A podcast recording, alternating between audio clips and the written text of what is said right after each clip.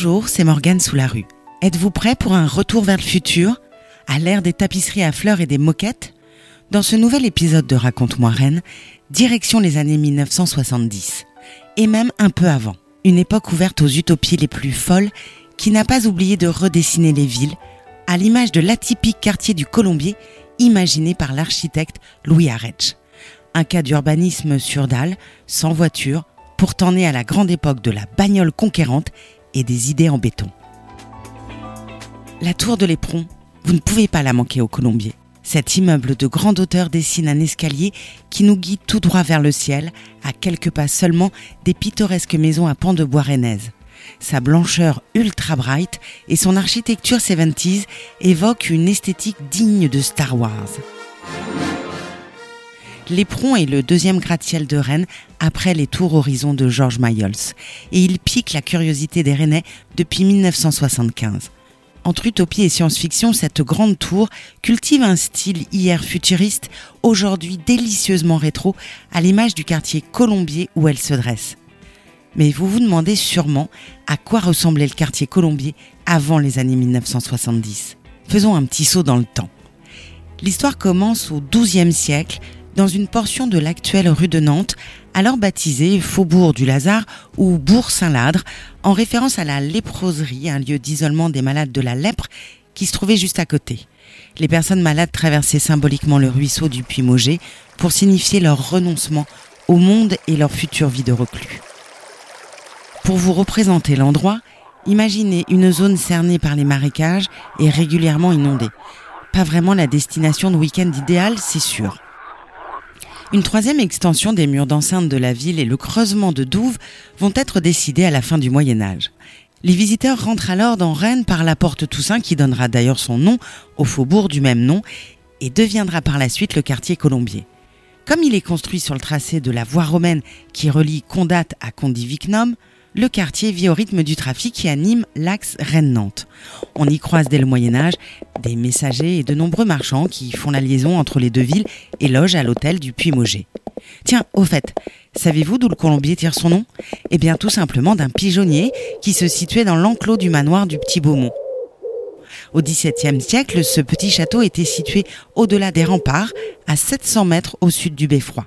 Il était bordé à l'ouest par les jardins de la rue de Nantes et le ruisseau Roland, au nord par le vieux cours de la Vilaine et à l'est par des prairies et par les buttes de Beaumont.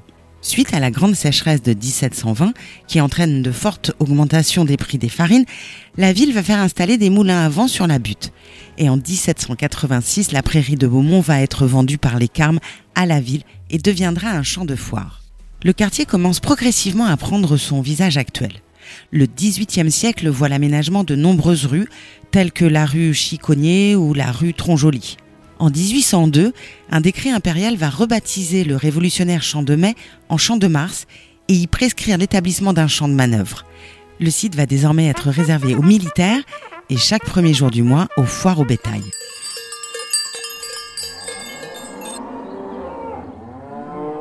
Le champ de Mars se trouve désormais au cœur d'un réseau d'avenues et de boulevards et il accueille jusqu'au milieu du XXe siècle foires au bétail, concours agricoles, fêtes de la gymnastique, fêtes des fleurs, parades militaires ou encore des concours équestres.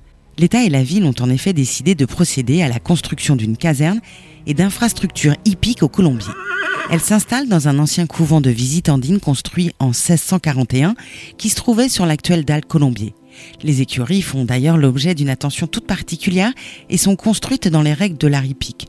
Même si cela peut sembler étonnant aujourd'hui, au XIXe siècle, Colombier est un haut lieu de la science hippique.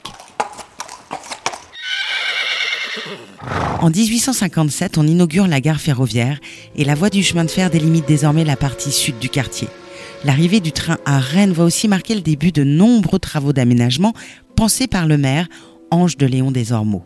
Nous arrivons maintenant au début du XXe siècle et le quartier du Colombier est composé de maisons anciennes et vétustes, d'échoppes artisanales, de petits commerces et de très nombreux cafés fréquentés par les soldats de la garnison.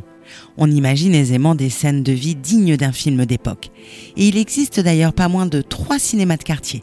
Le Select Palace, boulevard de la Liberté, le Colombier, rue de Plélo, et la Tour d'Auvergne ou Sainte-Famille, boulevard de la Tour d'Auvergne. Mais toutes les fins ne sont pas heureuses et à partir du 18 juin 1940, la ville est occupée par les Allemands qui vont notamment s'installer dans la caserne du Colombier. Le 8 mars 1943, le quartier et la gare sont bombardés par l'armée américaine avec un bilan de 274 morts. De nouveaux bombardements ont lieu les 9 et 12 juin 1944 pour détruire les voies utilisées par les Allemands pour leur déplacement et approvisionnement. La radio BBC fait référence à cet épisode sanglant en diffusant le message Mon front est encore rouge des deux baisers de la reine. On dénombre 122 morts sans parler des dégâts matériels. Le lendemain du débarquement allié du 6 juin 1944, 32 résistants français et espagnols sont sortis à la hâte des geôles de la prison Jacques Cartier et vont être condamnés à mort de façon expéditive. Ils sont conduits à la caserne du Colombier où ils vont être fusillés deux jours plus tard. À l'époque, les Allemands prévoient d'inhumer les corps au cimetière de l'Est. Sauf qu'ils redoutent finalement que leur tombe ne soit fleurie et donne lieu à des manifestations patriotiques. Du coup, les fusillés sont finalement enterrés dans l'enceinte même de la caserne. Et après la libération, dans la nuit du 5 au 6 août, deux gendarmes en patrouille vont découvrir un petit cimetière le long du mur des écuries de la caserne du Colombier, où les fusillés ont été enterrés sous une série de petites croix blanches, numérotées de 835 à 866. Toute la ville leur rendra hommage le 26 septembre 1944. Après ce petit point d'histoire, je vous propose de revenir dans les années 1970, où le nouveau Colombier sort de terre. Aux origines de ce village du troisième type, un architecte basque bien connu des Bretons, Louis Arech, grand artisan de la reconstruction de Saint-Malo au lendemain de la Seconde Guerre mondiale. Un nom prédestiné puisque les racines du patronyme Arech renvoient à la pierre et à la hache. Et le moins que l'on puisse dire, c'est que ce tailleur de pierre a eu l'imagination fertile pour le pays du granit. Il balise Rennes de nombreuses réalisations, la salle omnisport du Liberté bien sûr, mais aussi le Centre commun d'études de télévision et de télécommunications, le fameux CETT, d'où sont sortis la carte à puce et le Minitel. On peut également porter à son crédit l'aménagement de la ZUB de Villejean et aussi, sujet qui nous intéresse ici donc, du quartier Colombier. Arretch est nommé architecte en chef du projet de rénovation urbaine du secteur en 1956. La zone fait 21 hectares. 1102 logements anciens et 150 commerces vont être démolis pour l'aménager. L'ancien couvent, devenu caserne, va quant à lui être rasé en 1966, juste avant le lancement du chantier de construction l'année suivante. Pour la petite anecdote, des arcades du couvent ont été sauvées et déplacées par la municipalité à l'époque. On peut en voir dans le square Guy Wist et près de la future station de métro à Morpa l'opération d'urbanisme Colombier rue de Nantes débute en 1962. Le programme est ambitieux et prévoit notamment la construction de 2500 logements, l'aménagement de 36 000 mètres carrés de bureaux et de 30 000 mètres carrés de commerce, sans oublier des équipements scolaires et 5000 places de stationnement. Le projet doit accueillir trois tours d'une trentaine de niveaux. Les voies de desserte et les parkings seront situés sous la dalle. Enfin, ça, c'est l'idée de départ. Car dans la seconde moitié des années 70, une nouvelle réglementation sur les immeubles de grande hauteur va venir bouleverser le projet. Une seule tour est finalement construite, baptisée L'Éperon. En 1972, le champ de Mars, rebaptisé Esplanade du Général de Gaulle, accueille la tour de la sécurité sociale et son architecture brutaliste. Le cinéma est achevé en 1974 et l'éperon est livré un an plus tard. En 1978, enfin, le centre commercial des Trois Soleils ouvre ses portes. Pour parachever le projet, l'implantation d'un grand centre commercial est envisagée. Initialement baptisé Paul O, Columbia est inauguré en 1986, la même année que le centre Léo Lagrange, actuel FACT, Centre culturel colombier.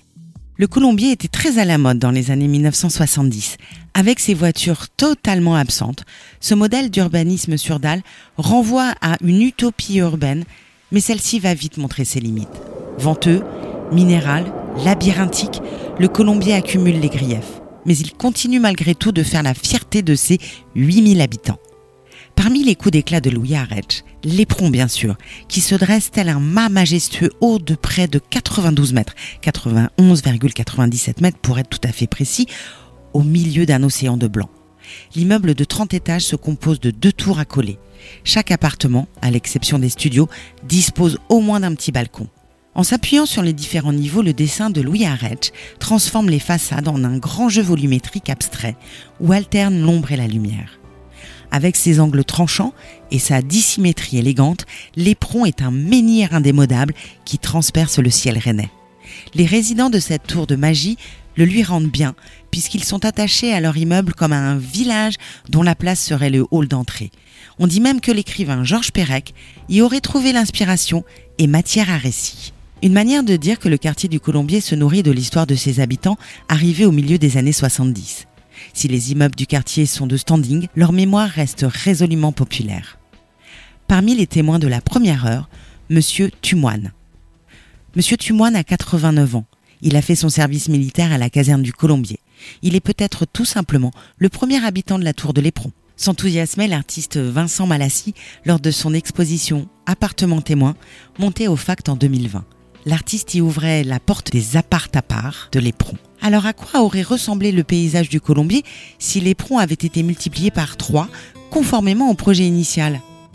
À un fameux trois-mâts posé sur une mer de béton, propulsant Rennes dans l'ère de la modernité.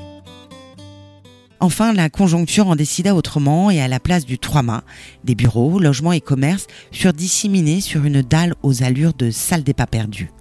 De l'éperon des années 70 au centre médiéval autour de la cathédrale, en passant par les halles centrales du 19e siècle, une diagonale du temps se dessine dans la ville, comme si le béton avait grignoté du terrain et dévoré les faubourgs miséreux pour gagner le centre de la cité. Car pour la capitale de Bretagne, les années 1970 étaient celles du grand rattrapage. À Rennes, le tissu urbain d'après 1945 n'avait pas seulement souffert des bombes, avec ses maisons en bois héritées du Moyen Âge, l'habitat était dans un état de vétusté effarant. En 1954, 33% des appartements ne possédaient toujours pas l'eau courante et 42% n'avaient pas de WC intérieur. Le maire de l'époque, Henri Fréville, avait d'ailleurs fait de l'éradication des îlots insalubres une priorité. Il s'agissait de transformer la ville en cité modèle. Quoi qu'il en soit, avec Georges Mayols, Louis Arretsch sera la cheville ouvrière de la reconstruction de Rennes le binôme d'architectes va permettre à la vieille dame de se tenir fièrement sur ses deux jambes et de marcher d'un pas décidé vers la modernité. Bon baiser du Colombier, un récit écrit par Jean-Baptiste Gandon.